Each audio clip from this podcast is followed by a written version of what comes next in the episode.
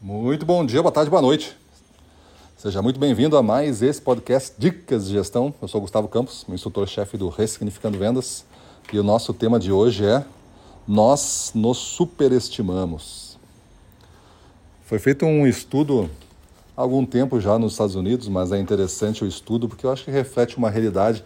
E na área de vendas, na área comercial, tanto gestores quanto vendedores, é, eu sinto que tem muito disso me parece que as pessoas têm um certo receio de assumir as suas fraquezas, as suas debilidades, os seus gaps. Parece que você tem que entrar pronto, sabendo de tudo.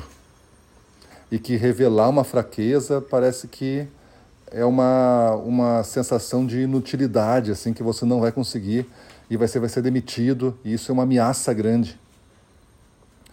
Todos nós sabemos que ninguém é, é perfeito, estamos em evolução nessa terra aqui, né? estamos em evolução na profissão e isso pressupõe que sempre tem alguma coisa nova para você aprender.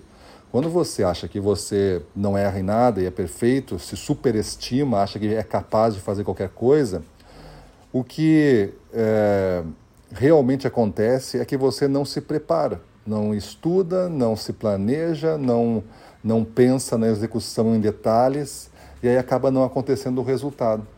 Talvez você poderia ter muito mais sucesso se você deixasse um pouco de se superestimar.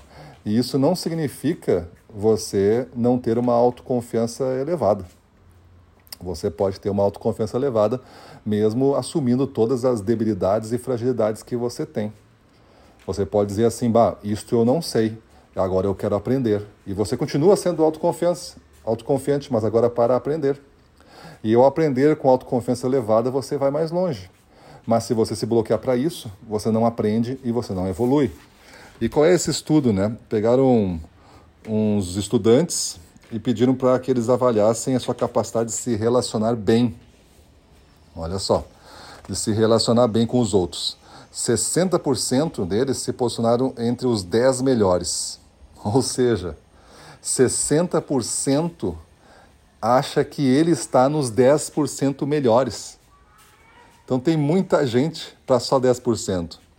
94% dos professores universitários afirmam estar fazendo um trabalho melhor do que os seus colegas. 94%. Então, ele, 94% quer estar acima dos colegas. Quem é que fica abaixo, então? E a pesquisa continua né, dizendo que a maioria dos homens lá na pesquisa né, se considera bonita. Aí não, não sei avaliar, mas a beleza também pode ser muito subjetivo, para mim está tudo certo. Mas as outras duas questões é bastante ilusória essa questão de superioridade. Né?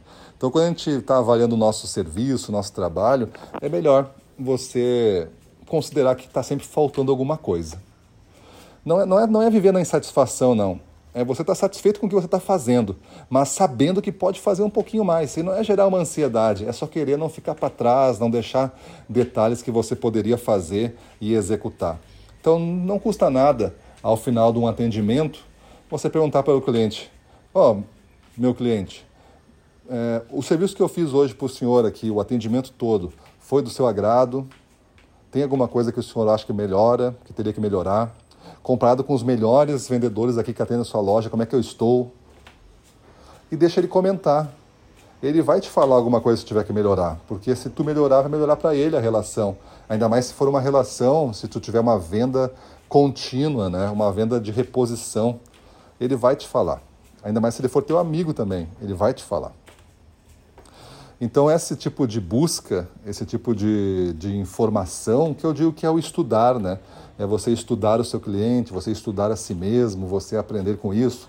Não precisa ser um livro, mas se for, que seja ótimo. Não precisa ser um curso, mas se for, que seja ótimo. São tudo aceleradores. Quanto mais tu pisar no freio é, na tua vida, menos tu anda. Quanto mais tu acelerar, ter contato com pessoas interessantes, fazer estudos, fazer planos, é, fazer cursos, fazer treinamentos, se abrir para o mundo, mais você acelera. Então pensa aí, você se acha que está melhor, do, está na faixa dos 10% melhores que existem no seu segmento? Você se acha que está à frente dos outros vendedores e gestores do, do, da sua região de atuação? Então pensa muito bem nessa resposta. Valeu? Pra cima deles.